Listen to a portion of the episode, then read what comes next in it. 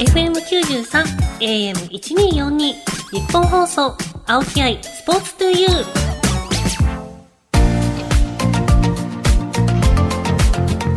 こんばんは青木愛です。K ダッシュセカンドプレゼンツ青木愛スポーツトゥユー。この番組はこれからもっと注目してほしい輝くスポーツはたくさんあります。そんなスポーツに打ち込むアスリート関係者をお招きしていくスポーツトーク番組です。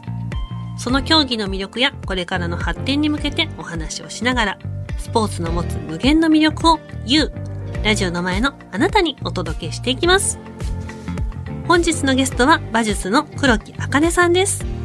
リオデジャネイロオリンピックに出場されるなど20年以上にわたり第一線でご活躍中。さらに介護施設の経営者でもある二刀流アスリートです。もう馬術というだけでもかっこいいのにさらにその介護施設の経営者っていう経営者と、ね、馬術のアスリートってただただかっこいい女性のイメージがありますがどんな方なのでしょうか？この後黒木さんご登場です。日本放送青木愛スポーツトゥユー K ダッシュセカンドプレゼンツ青木愛スポーツトゥユーそれでは本日のゲストをご紹介しましょう。この方です。こんばんは、馬術の黒木茜です。本日はよろしくお願いいたします。よろしくお願いします。改めまして、馬術の黒木茜さんです。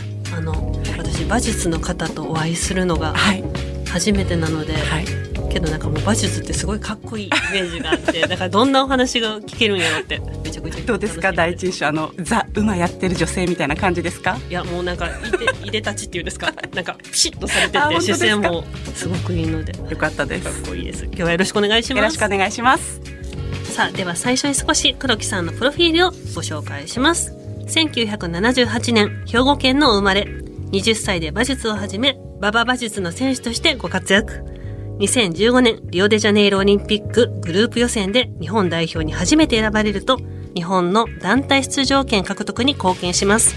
2016年リオオリンピックに出場され、2018年のアジア大会では団体で金メダルを獲得。また、介護施設の経営者としての顔もお持ちです。早速気になることをどんどん聞いていきます。はい。はい。馬術。はい。ってまずどこで出会われたんですか？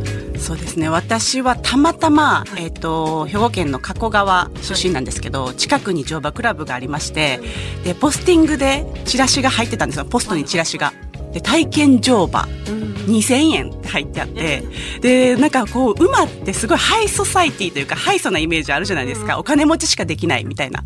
でも、え、2000円で乗れるやんってなって。確かに、なんか、あれ？お手軽？お手軽みたいな、そうなんです。で、姉がそれに、もう行こうよ行こうよって、あの、誘ってくれて、で、その時私まだ学生だったので、お金もなかったので、えー、じゃあお姉ちゃん出してくれるんで行くけど、みたいなノリで、お姉ちゃんに甘えて、はい、お姉ちゃんに甘えて、二人で行ったのがきっかけで、で、乗ってみて、やっぱりその、まずは馬の可愛さ、目の透き通った目、にまず惹かれて、で、乗ってみるとやっぱ馬のその体温を感じたんですよね。あと拍動、あの馬の呼吸する。わあすごい楽しいってなってそこからすごいハマりました。えじゃあもうすぐその体験行かれた後に、はい、すぐもう入会します。早い。入会しましたね。ポスト入れてくれてありがとうですね、はい、そうですね。本当に入れてくれてありがとうっていうところですね。はいそのそもそもその馬場馬術ってどういう競技なんですか、なんとなくはそのオリンピックとかでテレビ見ますけど、はいええ詳しいとこまでがちょっと。そうですよね、はい、えっ、ー、とまあ馬術って3種目ありまして、はい、まあまず一つ障害。これは多分あの名前から言うようにこう障害物を飛び越えて競う、速さを競うのですごくこう見てる方もあの分かりやすいんですけどで馬場馬術っていうのは、まあ場が多いんですけどね。噛むんですけど馬場馬術っていうのは、えーと、と 20×60 メーターっていうアリーナがあるんですよ。長方形ですよね。20×60 の長方形の中で決められた場所で決められた演技を行わなきゃいけないっていう。なんかそれ聞いたことあります。なんか止まるそうです。止まるとか回るとか、そういうことをちょっと決められてる、あの、第一項目はこれ、第二項目はこれって決められてるんですけど、その経路に基づいて、えっと、審判が何点っていうジャッジをするので採点競技なんですね。それ全部で何項目あるんですか、えー、っと、一番そうですね、33項目ぐらい。え、めっちゃ多いですめっちゃ多いんですよ。人間がまず覚えなあかんし、それをさせなきゃいけないも覚えさせて、はいで、経路も決まってる。そうです。経路も決まってるので、まずその経路も覚えて、その経路の中で33項目、要は採点されるので、本当に気が抜けないんですよね。え、もうそれ、33ってめっちゃ多くめちゃくちゃ多いです。今なんか何個目か分かそうなんです、そうなんです。めちゃくちゃ多いんですよね。で、それを、あの、いかにもやっぱり馬が踊ってるように見せなきゃいけないので、うん、人間のその、要は、合図が大きくなっても、あまりにもこう、やっぱり動いてしまってもダメなので、すごいやっぱ難しいですね。なのでまあ、フィギュアスケートをイメージしていただいたら一番わかりやすいのかなと思うんですけど、もう本当フィギュアスケートと一緒ですね。馬のフィギュアスケートっていう感じです。ちなみにどういう感じで合図出すんですか？な例えば足でカンってやるとか。はい、足とキザって言われて座りですよね。キザと座りと、あと少し手綱。あの口コンタクトでちょっとこう合図を送るっていうのが基本ですね。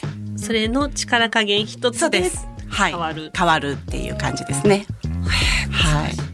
で、あともう一つが総合馬術って言って、はい、ババ馬術と障害馬術と、あとクロスカントリーっていう、クロスカントリー。っていうのはもう野外をそのすごい勢いで走るという、うん、あの、クロスカントリーそうですね、えっと、森林を走るみたいな、森の中を走っていくみたいなイメージなんですけど、その要は総合の種目っていうものがあります。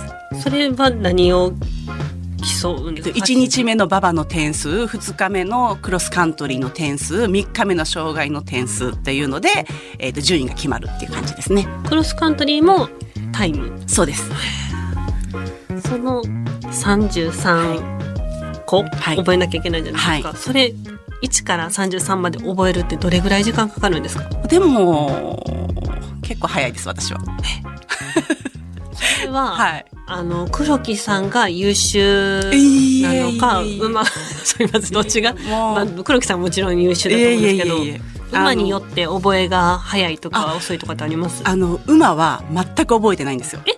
私、要はライダーが覚えて、それを導いていかなきゃいけないんですよね。え、でもね、その動作、パンってしたら、はい、これやとか、馬って覚え、覚え、あ、動作は覚えてるんですけど、経路を覚えてはないので、要は次の項目はこっちに行かなきゃいけないとか、そういうのは全部ライダーが指示して、で、このポイントが来たら、じゃあこの運動をしなきゃいけないっていうのも、その時にその運動ができる合図を送るんですね。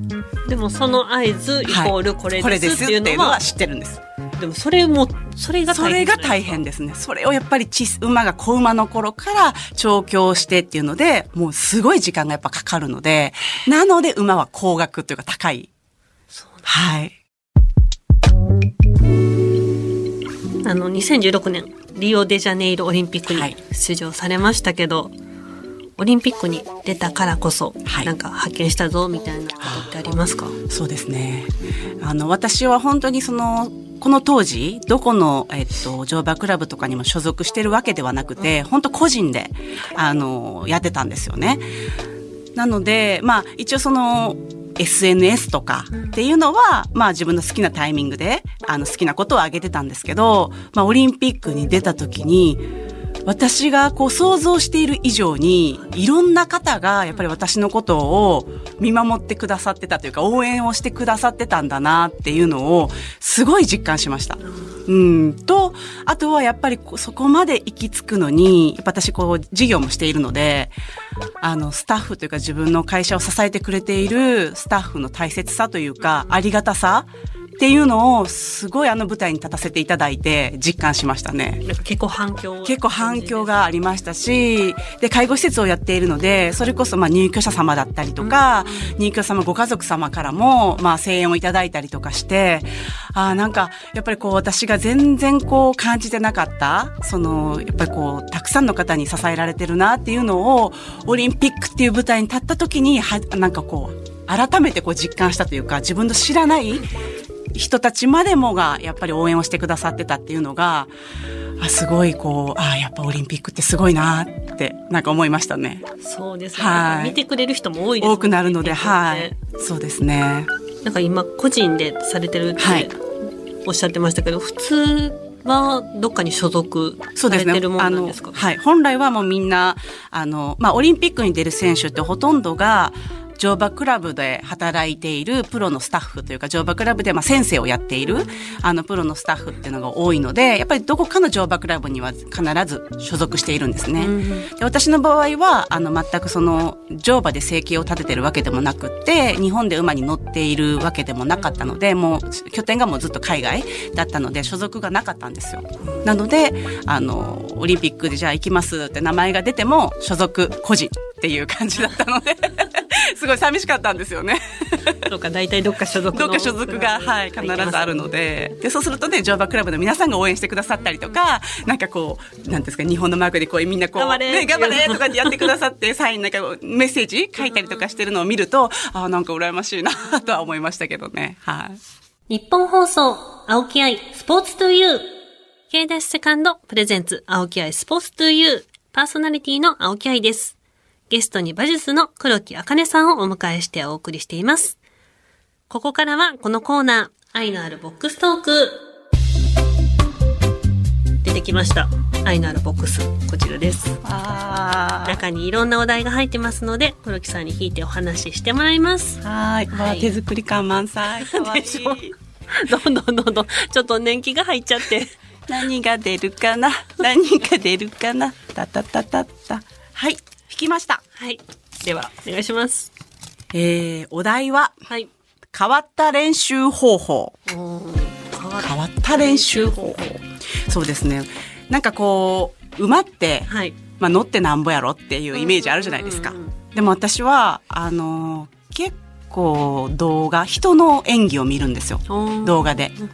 で、それを見て、イメトレをして乗っているのを自分だっていうふうに置き換えてあこの時はこうやなあこの時はこうやなっていうのを結構します、うん、乗るだけが練習ではなくってそのイメージトレーニングってすごい役立ってでそのイメージがあったらなんかあこのライダーになりきったみたいで今日乗ってみようみたいな感じに。でも私もうまい海外の選手とかのよく見てました。ですよね。で、あ、こういう表現方法、綺麗なとかかっこいいなとか。ですよね。そうそう。私もそれをすごくやって、やってますね。それを取り入れて。取り入れて。だから変わってないかもしれないけど。いや、多分、見て、目でちゃんと吸収したことを、はい、やってます。やって。うん。なんかそれって馬って感じ取るんですかね。なんかいつもと違うみたいな。練習変わったかなみたいな。多分感じてても多分馬はあれでしょうね。もう迷惑やわ、思ってるでしょうね。なんやねん、違うやん、いつも通り乗ってよって多分思ってるとは思うんですけど、まあいろんなことを試して乗った時には、そのビデオで、あ、やってみたいなと思うことを、うん、まあ試して、で、それが自分の馬に合うか合わないかっていうのを、まあ試してあったらばそれを取り入れるみたいな。合う合わないとかある？やっぱありますね。うん。のでまああったところだけ取り入れてっていうような感じで、ちょっと真似をさせてもらったりとかはしてますね。はい。目で学ぶは大事です、ね、大事です、ね、どの競技も。はい。やってます。ではもう一枚いきます。はい。何が出るかな？何が出るかな？出ました。じゃじゃーん。お題は、はい、勝負まるまる勝負飯とか勝負アイテムとかそういう感じですね。はい、え勝負飯。勝負飯。うん、私あの結構ヨーロッパで、はい、ご飯に困ってまして、はい、あのなんか向こうの食事が合わないんですよね。好き嫌い。好き嫌い、うん、好き嫌いも、えっと、多い方だとは思うんですけどなんかこう食べるものがないんですよ。野菜食べてもあんまり美味しくないし お肉食べてもあんまり美味しくないしってあなんか食べるもんないやんみたいな感じで日本から結構こう日本食を持っていくんですね。でその中で、あのー、私って結構偏食家で、はい、お菓子とかもすっごい好きなんですよ。ですっごい食べるんですよね。それでも絶対外せないのがチョコレートであのー、なんていうんですか試合前とかもうなんかこう落ち着きたい時とか必ずチョコレート試合前は食べてますね糖分必要ですし、ね、必要ですし切れた集中力そうなんですそうなんですでやっぱりこう落ち着くというか、まあ、それはなんかもう自分の暗示なんでしょうけど試合前には必ずチョコレートみたいな。ちなみにですけどあの体重管理みたいなんてどうなってますか、はい、えー、っとしてないです。なんか意外？馬に乗るからちょっとこの体重保っとかへんかったら、うん、その馬にまあ、そんな言っても10キロ20キロとか太んないですけど、うん。ね、なんか馬も親って思うんかなって でもあの本当ね競走馬とか乗るねあのジョッキーとかはやっぱりすごいあの体重管理で必要だと思うんですけど馬術ってあの外国の選手とかも2メーターの選手とかえ？190195とかの全然ざらに、まあ、2メーターはちょっと言い過ぎかな、まあ、でも190ぐらいの人はざらにいるんですよ。なんかすごいですねなんか普通に歩いててもそんな人出会わないですけど。そうなんですよなのであのそういう方たちってもう必然的に体重って重いじゃないですか、ね、私なんか乗ってても本当にもう蚊が止まってるのかぐらいな まあ、そうぐらいな、まあ、レベル、うん、なのであんまり私は体重は気にして乗ったことはないですね。はい、えちょっとその2メートルの人が乗ってるって。本当うわでっかいなっていう人たちばっかりなのでヨーロッパのその女性も、うん、やっぱり皆さん平均でも175ぐらいはオランダ人とかは特に大きいのでもうみんな高いんですよね。私は結構高い方なんです日本の女性の中では、うん、身長1667弱ぐらいあるんですけどでもヨーロッパに行くとなんか、うん、スモールだからあなたはスモールだからって言われるんですよ。なのでなんか向こうに行くとすごいちっちゃい女子扱いしてくれるのでめっちゃ嬉しいですけどね。日本帰って日本帰ってそうでっかい女子扱いじゃないですか。でっかいなって言われるんですけど、それははいヨーロッパはそうなので、えー、そうなんですね、意外でした。はいじゃあもう一枚お願いします。何が出るかな。出ました。じゃじゃん。はい、おお題はこの競技をやっていたおかげで実生活に生きていること。そうですね。あの本当にあの馬の機嫌を取らなきゃいけないじゃないですか。そうですね。なのであのなんだろうな。怒らなくなりました。怒らなくっていうか、こう、人の機嫌を取ることが苦じゃなくなりました。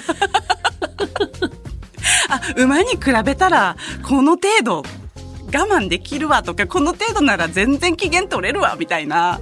あの、本当馬ってそれくらいもうすごい機嫌取るの大変なので。その馬、その馬術と出会うまでは、結構、そうですね。あの、すっごい私もあの、尖ってたというか、もう結構、もう結構こう我慢もしないし、言いたいこともバンバン言うし、なんかこう、すぐ喧嘩腰に話をしてしまうっていうのもあったんですけど、もちろん今もその毛はありますよ、多分。ありますけど。残ってはいます。残ってはいますよ。だけれども、なんかその時に比べたら全然感情のコントロールができるようになりました。馬のおかげで。うん。我慢ができるようになったというか。馬どんだけ大変なんやっていう。そうなんです。だからもう本当は、なんか、ちょっと、あ難しい人やなと思っても、あこんなのもう馬に、馬に比べたらって思えるようになったことが、はい。もうすごくビジネスでもそうですけど、うん、役立ってるなって思います。いいですね。はい。私も馬と触れ合ってみようかな。絶対、もう本当いいですよ。本当に。癒されるし、あの、こういうこともすごく生かされるし、いいですよ。周りから見てもすごいなんか穏やかな感じに見えますもんね。そうなんです、そうなんです。はい、すごい、めっちゃいいです。そうですね。はい。はい。はい、愛のあるボックストーク、今回はここまでです。いや、もっとお話を伺いたいですね。そうです。私ももっと話したいです。はい。一旦黒木さんとはお別れですが、次回もゲストで来ていただきますので、またお願いします。お願いいたします。今週のゲストは黒木あかねさんでした。ありがとうございました。ありがとうございました。日本放送、青木愛、スポーツトゥユー。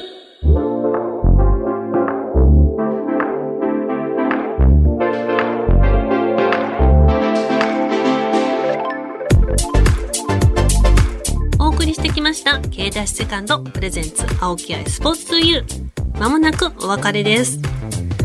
やもう本当に黒木さんとお話全然したりないなという印象しか残っていません。ちょっと黒木さん自身のお話も伺いたいけど、馬の話も聞きたいしっていう時間がやっぱり倍いりますね。でも次回もゲストは黒木茜さんなので、次回は違った切り口のお話を聞いていきたいと思います。そして番組ではあなたからの質問、メッセージもお待ちしています。番組メールアドレスは aispo.1242.com aispo.1242.com です。また、パソコンスマートフォンアプリ、ラジコのタイムフリー機能を使って、この番組をもう一度聞くことができます。ぜひチェックしてください。さらに、タイムフリーが終わった後は、番組ホームページから、ポッドキャストで聞けます。ぜひ、ホームページにアクセスして聞いてくださいね。それではお相手は私、青木愛でした。またね